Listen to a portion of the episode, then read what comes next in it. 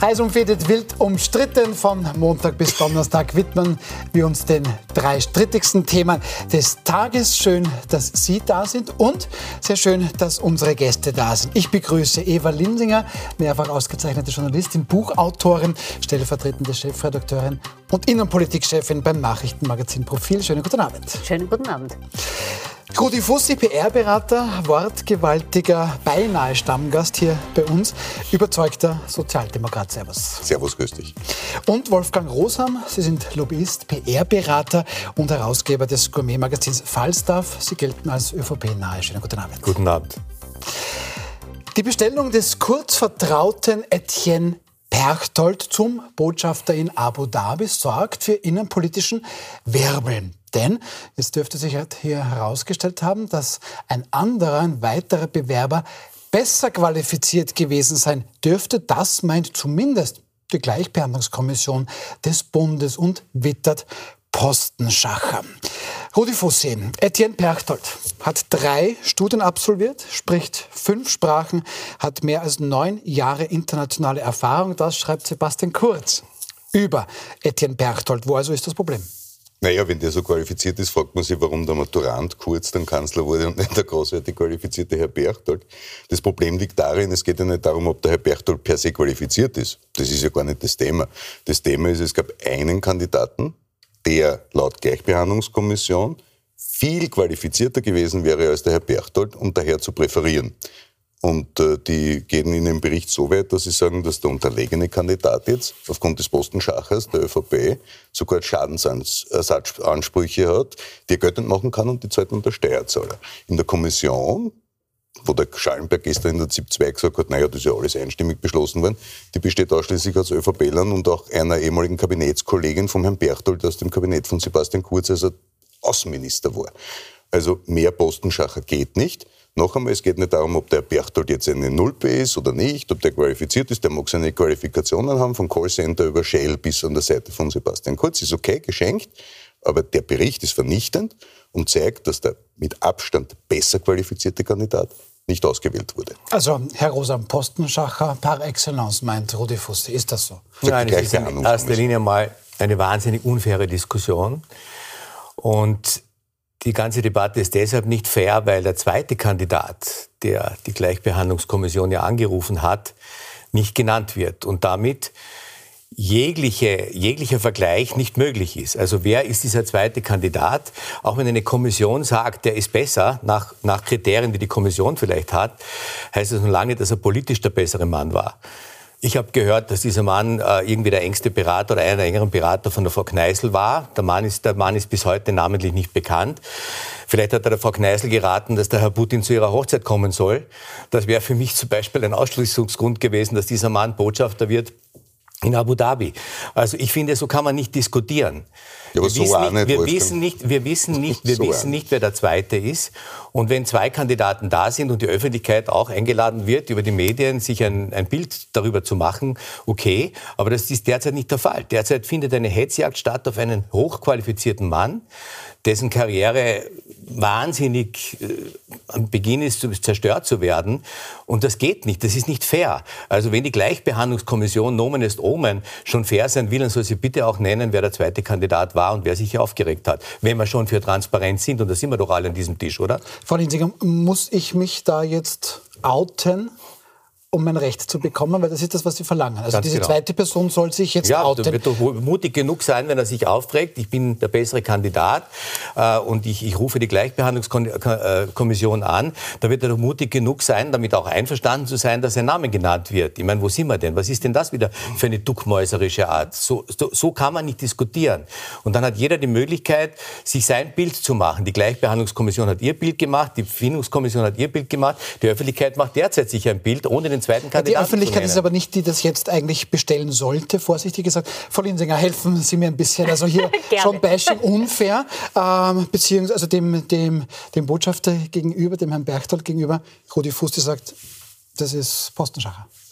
Ähm, ich habe den Eindruck, Herr Rosam, Sie brauchen den Namen des Zweiten gar nicht zu wissen, um sich Ihr Bild zu machen. Und er hat natürlich auch das Recht, anonym zu bleiben. Äh, so ist nun mal das Prozedere. Ein grundsätzliches Problem, das ich schon sehe, es waren Botschafterposten, die Bestellung auf Botschafterposten immer ein Politikum. Wir alle erinnern uns an die Zeiten der Großen Koalition, SPÖ-ÖVP-Koalition, wo, glaube ich, an die 30 Mal das sogenannte Botschafterpaket zurückgestellt wurde, weil sich die beiden nicht einig wurden, wer auf welchen Posten gehievt werden sollte. Und natürlich sollte in der Theorie der oder die Bestqualifizierte sein. Sehr oft äh, entscheidet aber das Parteibuch. Äh, was ich schon dazu sagen will, niemand bezweifelt jetzt, dass der Herr Berchtold an sich außenpolitische Qualifikation hat. Das ist völlig klar. Und natürlich erwirbt man auch in einem Kabinett ähm, äh, Qualifikationen, das sind Managementqualifikationen etc. Ob er jetzt gleich eine Botschaft hätte leiten sollen oder ob es vielleicht gescheiter gewesen gewesen wäre, so einen Art Step zu machen über, weiß ich nicht, ersten Sekretär, was auch immer, das könnte man diskutieren. Äh, und prinzipiell finde ich aber schon, dass das ein Beispiel ist und da haben sich beide Parteien nichts vorzuwerfen, weder SPÖ und ÖVP. Da sind sie beide sehr gut darin, ihre Leute auf Posten zu hieven. Und das ist einfach äh, ein Posten, der mit Steuergeld bezahlt wird. Und da sollten einfach von der Theorie der, die Besten dort sitzen, da gibt es auch solche Kommissionen. Ich würde gerne eine Frage stellen, der Frau Linsinger, wenn ich darf. Äh, hätte Sie gestört, wenn der zweite Kandidat tatsächlich, ich bleibe jetzt im Konjunktiv, ein enger Berater der Frau Kneißl war, damals Außenministerin, und ihr geraten hätte, den Herrn Putin zu ihrer Hochzeit einzuladen? Wäre das ein Kriterium, das völlig außer Acht fällt in einer Beurteilung nach der Qualifikation, ob jemand Botschafter wird oder nicht? Geht es darum gar nicht? Oder wäre das jetzt sehr wohl ein Kriterium zur Beurteilung gewesen? Jetzt drehen wir über ein Konjunktiv und ich finde es eigentlich äh, sehr gut, dass es dafür Kommissionen gibt, die sowas entscheiden und nicht wir beide an den Fernsehen Fernsehtisch, die da irgendwie Aber Daumen rauf, seine Meinung. Daumen rauf, sagen, Daumen runter machen. Und wir kennen, wie Sie richtig sagen, den zweiten Kandidaten nicht. Insofern reden wir da über etwas Fiktives. Und äh, eines ist mir schon wichtig, dass wir, da wir nur den Namen des einen äh, kennen, klar hat der Herr Berchtold eine Qualifikation und klar erwirbt man auch in einem Kabinett eine Qualifikation. Also das sollte, glaube ich, schon außer Frage stellen. Aber diese ähm, Unart in Österreich, dass beide Parteien, SPÖ und ÖVP, also die haben sich, glaube ich, gegenseitig nichts vorzuwerfen, manchmal Günstlinge auf äh, Posten hieven, deren einzige Qualifikation das Parteibuch ist. Deswegen stößt das, glaube ich, auch so sauer aus, weil es diese lange Tradition gibt. Der Unterschied ist ja nur, dass die Sozialdemokratische Partei meiner Erinnerung nach nie in einer derart infamen Art und Weise die Justiz und die staatlichen Institutionen attackiert hat, wie die türkise Partei seit Sebastian Kurz die Obmannschaft übernommen hat. Und äh, wenn man jetzt hergeht und versucht, ich habe mir die ganze äh, Fahrt hierher überlegt, wie wird Wolfgang Rosam das irgendwie verteidigen, dass hier Postenschacher passiert ist. Dass man jetzt in einer Art Dirty Campaigning Versuch inszeniert, was ist, wenn der gesagt hat, sie soll den Knicks machen oder zur Hochzeit kommen, ist ja auch keine würdige Diskussion. Und es geht ja gar nicht darum, welche Meinung wir haben oder die Zuseherinnen. Die Gleichbehandlungskommission, davon müssen wir ausgehen in einem Rechtsstaat, ist anständig besetzt, hat eine anständige äh, äh, Beurteilung vorgenommen und die ist ja nicht so, dass man sagt, na ja, hätte sein können, sondern die ist eindeutig. Und wenn man will, dass die Menschen wieder Vertrauen in politische Institutionen gewinnen, werden wir sehr, sehr gut beraten, solche Dinge auch ernst zu nehmen und diese Institutionen nicht ständig zu diskreditieren. Aber darf ich nur ad hoc, weil also ich, ich spreche mich überhaupt nicht dagegen aus, dass, dass ein Postenschacher abgeschafft gehört und dass das nicht in Ordnung ist. Und mir geht Gut. es hier nicht um Postenschacher.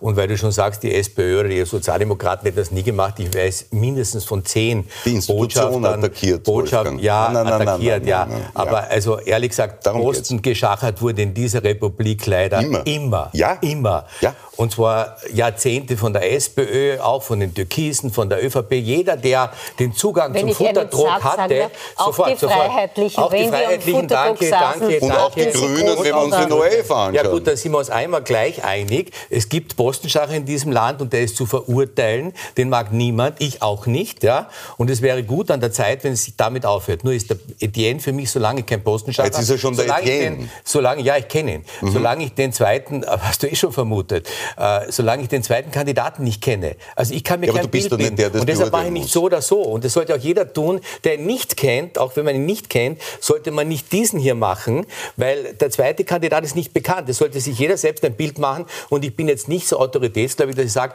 weil die Gleichbehandlungskommission zu diesem Urteil gekommen ist, ich kenne die Kriterien nicht, nach denen sie vorgegangen ist. Ich weiß nicht, welches, welche, wie, die, wie weit die politische Erfahrung bei den beiden Kandidaten in, in die Waagschale geworfen wurde. Also für mich ist das kein fairer Prozess und es ist schon gar keine faire Diskussion. Aber Sebastian Kurz sagt zum Beispiel, der Etienne, wie du ihn nennst, also der liebe Etienne, der offenbar mit allen gut ist, der, der Etienne sei so geeignet, weil im Unterschied zu vielen anderen kenne ja das Weiße Haus und andere Institutionen wie den Kreml von innen. Nun, das tun viele Fremdenführer auch. Das alleine wird kein Kriterium sein, sondern worum es geht, ist nicht darum, den Herrn Berchtold, den lieben Etienne zu diskreditieren, sondern zu sagen, ja, da ist Postenschacher passiert, weil der hat vorher noch nie eine Botschaft geleitet, war nicht stellvertretender Botschafter, nichts. Da hätte es qualifiziertere, unter anderem den Herrn geben, den wir nicht kennen, diesen Namen, Kennst ist okay. du ihn? Nein, ich kenne ihn überhaupt nicht. Das ist mir aber wurscht, weil ich habe das Vertrauen, wenn eine Gleichbehandlungskommission bei einer wirklich äh, peniblen Prüfung des Aktes zum Ergebnis kommt, und das steht ja auch unter dem Druck. Seit wann ist Rudi Fuß so autoritätsgläubig? Na, immer so, wenn Autoritäten und, und Institutionen funktionieren. Habt Ich habe nie die Jawohl. WKSDA attackiert im Unterschied zum Etienne und allen, allen anderen Türkisen. Auch jetzt nicht nach vorher? Nein, gar nicht. Aber ist ein anderes Thema. Verzeihung. Darf ich meiner Schiedsrichterinnenrolle? Bist ich würde-. Na, ich bin eben nicht autoritär. Ich würde das gern wegführen von den konkreten Personen, weil ich ähm, mag nicht über eine Person äh, diskutieren, die wir nicht kennen, mag da auch nicht Daumen rauf, Daumen runter machen, sondern was Prinzipielles sagen. Ähm, ich finde schon, dass ähm, es eine Schwierigkeit ist, wie in Österreich damit umgegangen wird mit dem Ausstieg aus der Politik. Ich finde schon, dass es schwierig ist, wenn jeder Job, den jemand nach der Politik annimmt, sofort in den Ogu des Postenschachers kommt. Klar, das gibt es, das gab es, es ist zu verurteilen. Aber gerade wenn wir wollen, und ich will das zum Beispiel unbedingt, dass es einen Art Wechsel gibt, dass Menschen vorübergehend in die Politik gehen, aus der Privatwirtschaft kommen, auch wieder dorthin geben, dann müssen sie ähm, davor und danach einen Job haben. Und ich glaube, äh, man muss auch anerkennen, dass jemand in einer ähm, Kabinettsfunktion etwas lernt. Das ist eine Managementfunktion und das gilt nicht nur für Minister, Ministerin, sondern auch für die Kabinettsmitarbeiterinnen. Also ich glaube, da müssen wir uns schon äh, auch Aber auf eine andere ich, Diskussion darf ich diesen eingehen. Schwung gleich eigentlich mitnehmen, den Sie sagen, Frau Linsinger?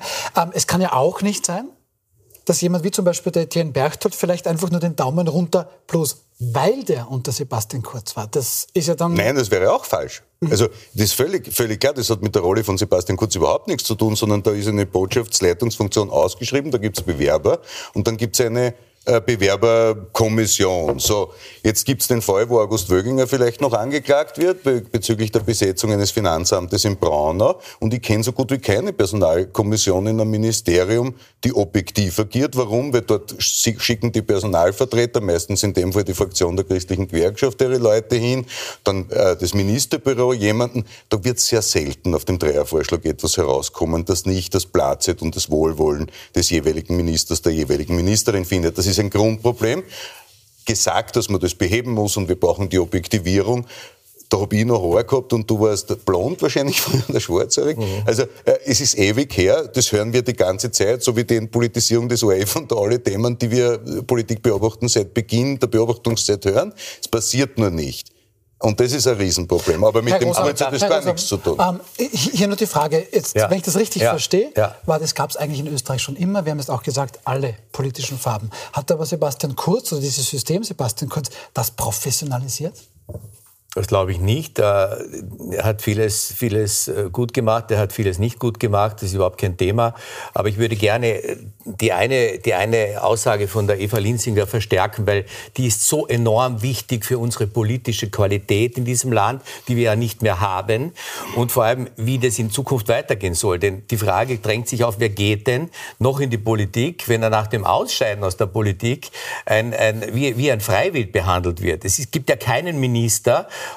jetzt nehmen wir halt, weil es die letzte Administration war, kurz, äh, dessen, dessen Job, den er ja antreten muss, von dem was muss er ja leben, ja, er soll ja nicht dem Staat ewig auf die Tasche fallen, das wäre ja ganz verkehrt, äh, dessen, dessen Job nicht massivst kritisiert wurde, egal wo jemand hingegangen ist.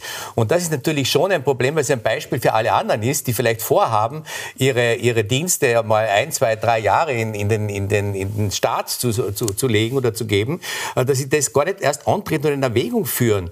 Weil jeder sagt, ich bin noch nicht wahnsinnig, dass ich Politiker werde. Ja? Erstens, du verdienst nicht wirklich jetzt verglichen mit irgendwelchen Generaldirektor oder Top-Leuten, die aus der Wirtschaft als Quereinsteiger, als Finanzminister, Wirtschaftsminister oder sonst was geholt werden. Zweitens, die Reputation ist unmöglich. Ich habe noch Zeiten erlebt, da ist, äh, ich gehe gerne in Steirereck essen, da kam ein Minister herein, hat man vor Jahren, vielen Jahren gesagt, ah, der Minister, die Frau Ministerin. Heute sagen wir, was macht denn der oder was macht denn die, da darf er das überhaupt? Also Reputation, soziales Prestige gleich null. Und jetzt kommt das Dritte dazu, du gehst aus der Politik raus, suchst einen Job in der freien Wirtschaft und musst dich beschimpfen lassen.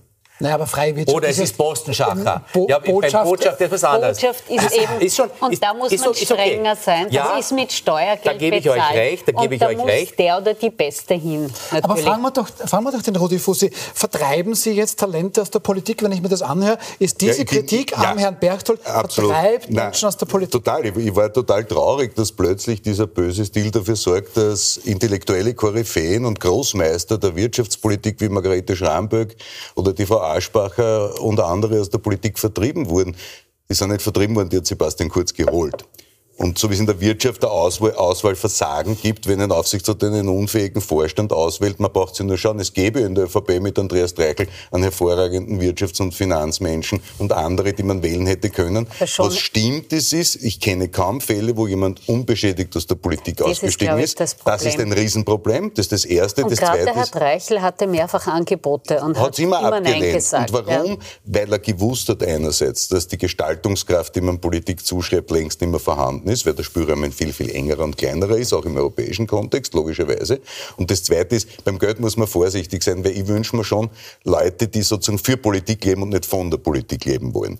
Weil wenn du sagst, die Steireck, du kostet Essen für zwei Leute mehr als einer durchschnittlichen Familie im Monat überbleibt. Nein, ist nicht so teuer. Ja, okay, du musst als Falstaff äh, ja, nein, dann sage ich dir mal, die Lebensrealität ich ist den Leuten mich im Steireck jetzt aber nicht aus, aber ähm, um diesen... Kannst den Gulasch essen dort. Um diesen ja. ähm, Opfermythos ein bisschen entgegenzutreten, warum das jetzt so hochkocht, ist natürlich auch klar. Wir diskutieren jetzt seit äh, zwei Jahren über Jets, wo Inside Türkis quasi herausgekommen ist, wie Jobs wem zugeschoben werden. Du kriegst alles, was du willst. Und das ist dann natürlich ein Problem, das nachwirkt. Gerade deshalb dem halte ich, für große Kommissionen nicht, für wichtig. Dem werde ich nicht widersprechen. Äh, aber wir, gehen, wir sind uns hoffentlich auch einig, hätte man Jets vor zehn Jahren, vor zwölf Jahren, vor 14 Jahren veröffentlicht, äh, hätten wir, wären uns auch die Grausbirne aufgestiegen. Ja, den letzten, beißen die Hunde, den letzten beißen die Hunde, Pech, äh, dass, dass, dass die Jets rausgekommen sind für alle Betroffenen. Wird sich jeder mittlerweile überlegen, ob er noch irgendetwas schreibt in seinem Leben, in, ein, in, in, in sein Handy oder, oder schriftlich kommuniziert. Jede Schrift ist ein Giftel, habe ich schon in, in, in, jungen Jahren gelernt. Aber das ist, das ist Tempi Passati. Die Regierung Kurz gibt's nicht mehr, den Sebastian Kurz gibt's nicht mehr. Warum wir heute hier ja, diskutieren, ist ein sehr fähiger, ein sehr fähiger, sehr fähiger äh, Pressesprecher, der für das Ausland zuständig war und der an der Seite eines Bundeskanzlers extrem viel Internas wie Diplomatie, wie Regierungen, wie Politik international funktioniert, mitbekommt. Diese Erfahrung hat der andere Kandidat mit Sicherheit nicht gehabt, neben allen Akademikern. Ja, wir wissen es nicht, natürlich. Wir entweder ja, ja. kennen oder wir ja, kennen ihn nicht. Zumindest nicht. Er war zumindest nicht Kanzlersprecher und er war zumindest nicht, nicht mit dieser Erfahrung äh, gesegnet. Aber äh, schau, die Diskussion, du kannst lange reden, wie du willst, die ist einfach nicht fair, äh, weil, sie, weil sie über eine Person äh, ein ganzes Land, Medien, äh, wir alle urteilen über jemanden äh, und seine Qualifikation, den man nicht ausreichend kennt und, und, und, und den, den zweiten, den er geschlagen hat sozusagen in, in, in, in seiner Bewerbung, kennen wir erst recht nicht. Also eine faire Beurteilung ist zu diesem Zeitpunkt nicht nötig oder nicht notwendig, nötig sehr wohl, nötig sehr wohl.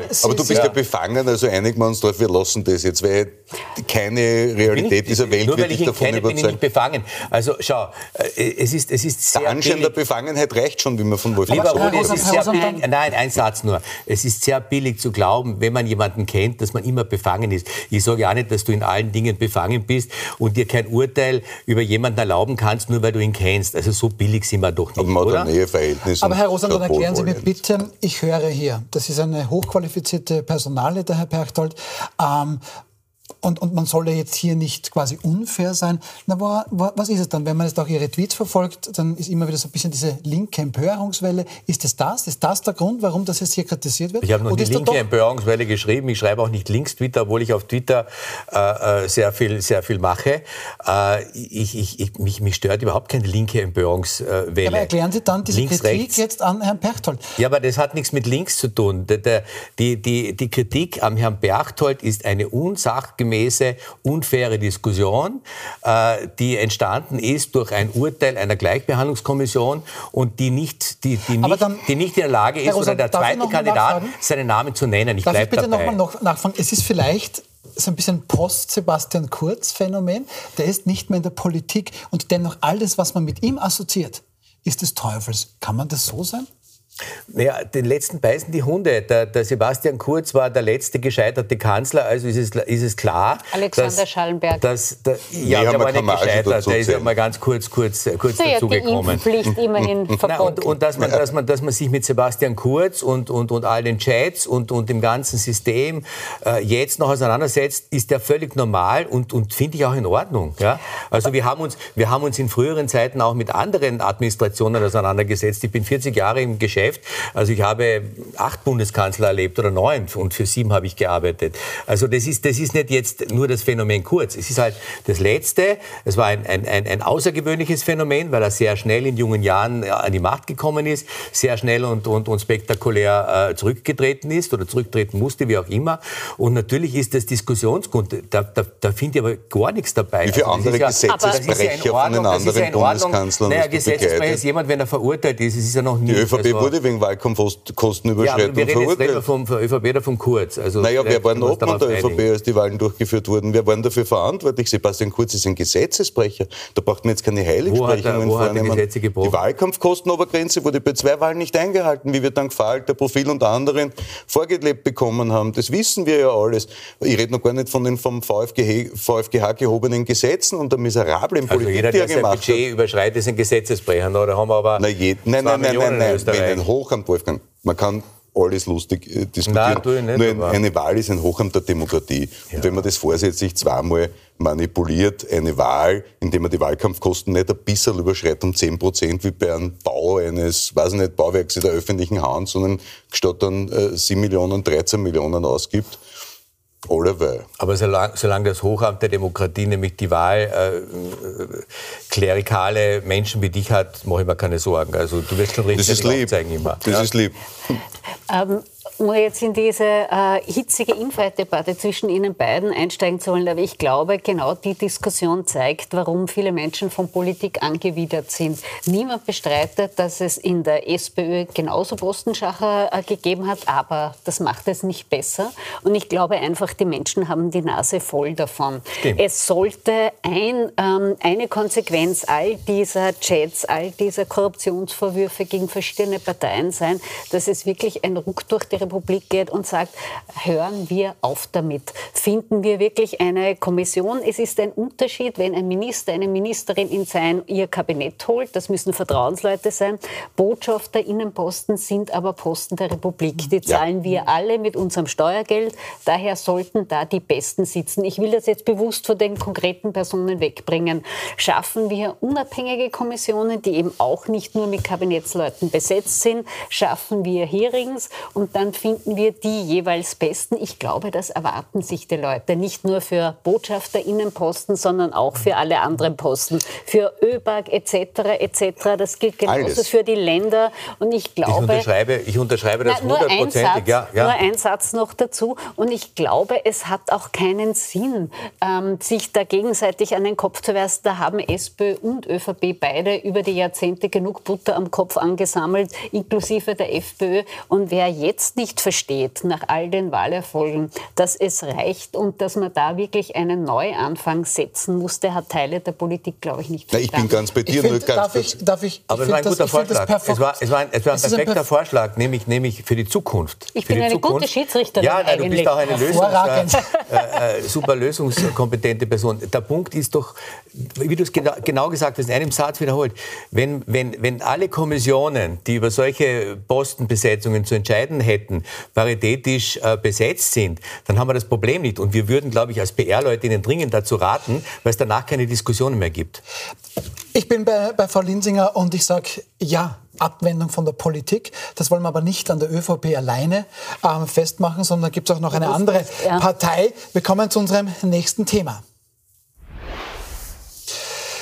Die ÖVP schwächelt, ist in der Krise auch aufgrund der Dinge, die wir besprochen haben. Aber wer kann offenbar unter Garantie nicht davon profitieren? Das ist die SPÖ. Die kämpft oder bekämpft ähm, weiterhin lieber sich selbst. Rudi Fusti, die Kronenzeitung schreibt heute einmal mehr über rote Chaostage in der SPÖ, meint hier offiziell wolle man kein Öl ins Feuer gießen. Aber dennoch wird tatsächlich gegen Pamela Rendi-Wagner schon wieder gestichelt. Öl ins Feuer gießen, sticheln, das klingt ein wenig nach Ihnen. Aber Spaß beiseite. Was ist mit dieser SPÖ los? Naja, was ist ja mit der medialen Einordnung los? Ne? Die ÖVP hat in Niederösterreich 10 Prozentpunkte, 20 Prozent der Wählerinnen verloren und dort wird weitergemacht, als wäre nichts passiert. Und die SPÖ war jetzt unter René Wagner eine Zeit lang erst in den Umfragen, ist jetzt äh, hinter der FPÖ deutlich zurückgefallen, wenn man den publizierten Umfragen glaubt, und hat in Niederösterreich abgeklart, wie man volkstümlich sagen würde. Und auch der Ausblick sowohl für ÖVP als auch SPÖ bei den kommenden Landtagswahlen in Salzburg und äh, Kärnten schaut nicht gut aus. Chaostage sehe ich keine. Ich sehe eine ganz normale Entwicklung. Das ganze Land fragt sich, ist die Kanzlerkandidatin Rendi Wagner die bestmögliche der SPÖ? Diese Frage würde ich mit Nein beantworten, füge aber hinzu, warum wird eigentlich nie gefragt, ob Karl Nehammer der bestmögliche Kanzlerkandidat der ÖVP ist? Denn wenn man das mit Ja beantwortet, muss man auch ein gröberes Problem mit seiner Wahrnehmung haben. Denn da gibt es auch wahrscheinlich bessere. Das Hauptproblem der SPÖ ist nicht die Rendi Wagner selbst, obwohl ich glaube, dass deren Zeit gezählt ist, weil sie viele Chancen hatte, die nicht genutzt hat sondern da ist kein Team vorhanden. Wenn man Leute um drei in der Früh aufweckt äh, und sagt, wofür steht die SPÖ, kann das nicht mehr konsistent beantwortet werden. Im Übrigen dasselbe bei der ÖVP. Früher stand man für Wirtschaft, jetzt steht man eigentlich für was genau. Das weiß man nicht mehr. Und dieses Problem hat die SPÖ. Die Peter Stöber schreibt im Standard heute völlig richtig, die SPÖ braucht keinen Wunderwutzi, sondern ein Wunderteam. Die müssen sich einmal die unterschiedlichen Blöcke zusammensetzen, der Wiener Block, der, der Burgenländer, die Gewerkschaft etc. Aber müssen jetzt ausstreiten. Herr Fusti, das hören wir jetzt schon ein paar Jahre. Ganz ganz ehrlich, das müssten die jetzt endlich tun. Warum ist das nicht schon längst getan?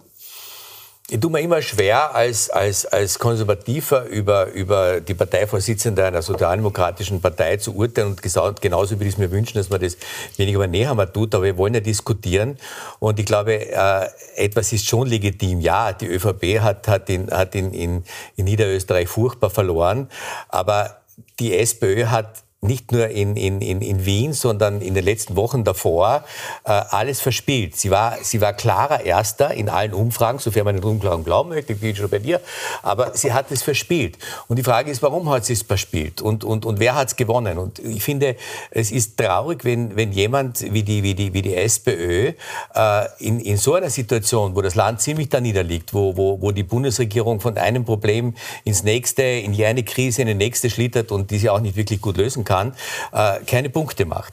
Und sie haben es in Niederösterreich nicht geschafft, mag vielleicht auch ein Kandidatenthema gewesen sein, aber sie schafft es auch österreichweit nicht. Und deshalb ist natürlich die Kandidatendiskussion immer dieselbe. Die gab es übrigens in der ÖVP genauso. Also, Jahrzehnte. Äh, aber immer, aber ja. immer. Ja? Also die, die Ersten, die, the winner takes it all, aber der Loser genauso.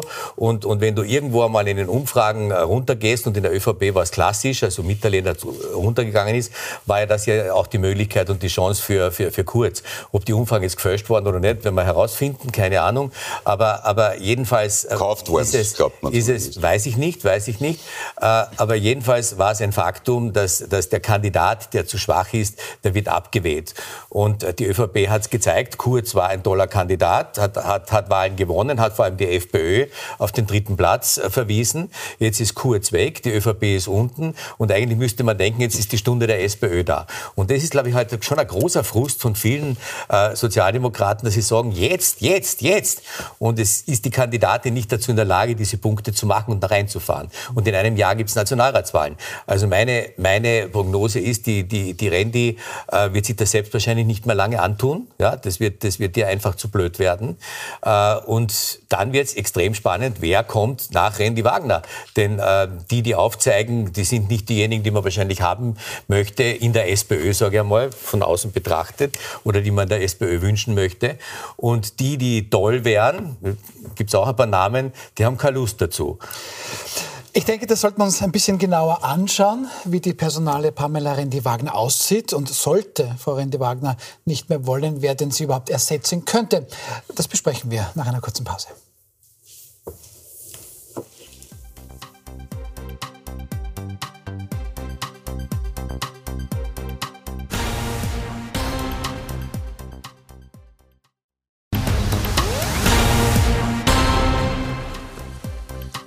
Willkommen zurück bei Wild umstritten. Julia Herr von der SPÖ ist hier, Laura Sachsener von der ÖVP. Vorher, Sie haben gleich mal gesagt, bitte nicht Wien-Bashing, das geht ja gar nicht. Bashen Sie Wien? Mögen Sie Wien nicht, Frau Sachsener? Nein, natürlich mag ich Wien. Ich liebe sogar Wien. Aber ähm, ich bin sehr unzufrieden äh, mit der Wiener Stadtregierung und ich halte es einfach für ziemlich heuchlerisch, wenn sich die SPÖ gerade zum Beispiel über Fragen der Teuerung und der Inflation immer hinstellt und mit dem Zeigefinger auf andere zeigt, während man es in den eigenen Verantwortungsgebieten, in den eigenen Bundesländern nicht schafft. Das gilt nicht nur für Wien, das gilt genauso auch für Kärnten und das Burgenland. Ähm, da ist, wenn man sich anschaut, was wir an Unterstützungsleistungen auf Bundesebene ausgeschüttet haben und was die SPÖ-geführten Bundesländer gemacht haben im Zuge der Teuerung jetzt die letzten Monate, da sprechen wir da von einem Bruchteil. Wirklich im Promillebereich sind da die Unterstützungen, Unterstützungsleistungen und gleichzeitig werden da derartige Gebühren erhöht in Wien. Also ich schätze das ja sehr, was Sie da sagen, aber dann würde ich vorschlagen, äh, gleich nach der Sendung den Wiener Bürgermeister anzurufen und ihm vorzuschlagen, die Gebührenerhöhungen fürs nächste Jahr auszusetzen. Ja, es geht leider weiter. Es ist auch hier nicht richtig. Wir haben beispielsweise, wenn wir uns anschauen, was hat Wien an Unterstützungsleistungen alles aufgesetzt, wo wirklich unbürokratisch beispielsweise äh, beim Energiekostenzuschuss 200 Euro direkt äh, überwiesen werden, nicht wie beim Klimabonus, wo man irgendwie dann hoffen muss, dass man ihn bekommt. Dass wir, wenn wir das vergleichen mit anderen Bundesländern wie Oberösterreich zum Beispiel, wo die ÖVP äh, mit in der Regierung sitzt, dass da Braun, deutlich ja. größere Hilfsleistungen ausgezahlt werden. Also es hilft einfach nichts, wenn man zum wiederholten Male versucht, auf Wien hinzuhauen, wenn wir beweisen können. Gerade vorher haben Sie es ja gesagt, die Sozialleistungen sind in Wien zu hoch, zu hoch, ein Wahnsinn, ein Poolfaktor. Jetzt sagen Sie, äh, die Sozialleistungen sind in Wien zu niedrig. Also ich glaube, man muss sich einmal entscheiden. Fakt ist tatsächlich, dass wir ja, eines der besten Sozialsysteme in Wien haben und stolz darauf sind. Die Frage, kann man den Sozialstaat stärker ausbauen? Kann man noch mehr machen? Natürlich, ich bin die Letzte, die nicht sagt, dass wir beispielsweise beim Arbeitslosengeld nach oben gehen müssen, sodass Menschen nicht armutsgefährdet sind. Oder auch bei sämtlichen anderen äh, Hilfsleistungen, zum Beispiel für Studierende, eine Gruppe, die jetzt gerade immer wieder vergessen wird, äh, die es gerade extrem schwer hat, noch mehr möglich ist. Aber genau dafür stehen wir ja ständig mit Aber unseren Forderungen. Schauen wir, uns, schauen wir uns bitte an, wer jetzt eigentlich diese Krise bezahlt. Lassen wir da mal Wien raus und kommen wir wieder ein bisschen zurück zu diesem Thema Übergewinne. Wir haben gerade vorhin gesagt, die OMV hat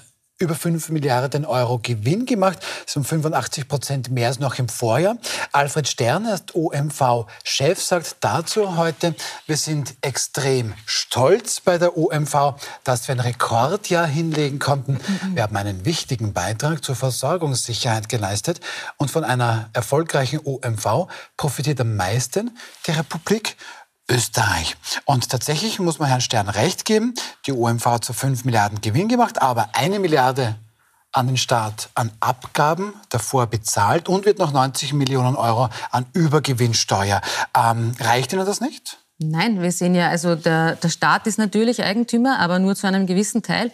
Ich glaube, wir haben fast 40 Prozent Streubesitz. Das heißt, das sind private Aktionäre, private Aktionärinnen, die sich jetzt fett an diesen Profiten auch erfreuen werden können, die nur zustande gekommen sind, weil so hohe Energiepreise vorherrschen. Das ist eine Abknöpfung der, der, der allerschrecklichsten Art und Weise. Es hätte, wir könnten uns zum Beispiel orientieren an dem, was Griechenland macht. Dort wurden 90 Prozent der Übergewinne abgeschöpft. Und wie gesagt, das sind Übergewinne. Das sind Zufallsgewinne. Das ist nicht die besondere Leistung jetzt der OMV gewesen, für die man jetzt lohnen, für die man jetzt irgendwie Danke sagen müsste, sondern das ist ja aufgrund der gestiegenen Gaspreise überhaupt erst zustande gekommen. Das heißt, das sind fiktive Gewinne und auf die natürlich müsste man die zu 90 Prozent beispielsweise also die, abschöpfen. Die jetzt am Beispiel der OMV, das betrifft ja auch andere Energiekonzerne, das ist wichtig zu erwähnen, aber ja, eigentlich Zufallsgewinne, sagte vorher Das muss ich abschöpfen. Wien, Griechenland, 90 Prozent. Warum machen wir das nicht?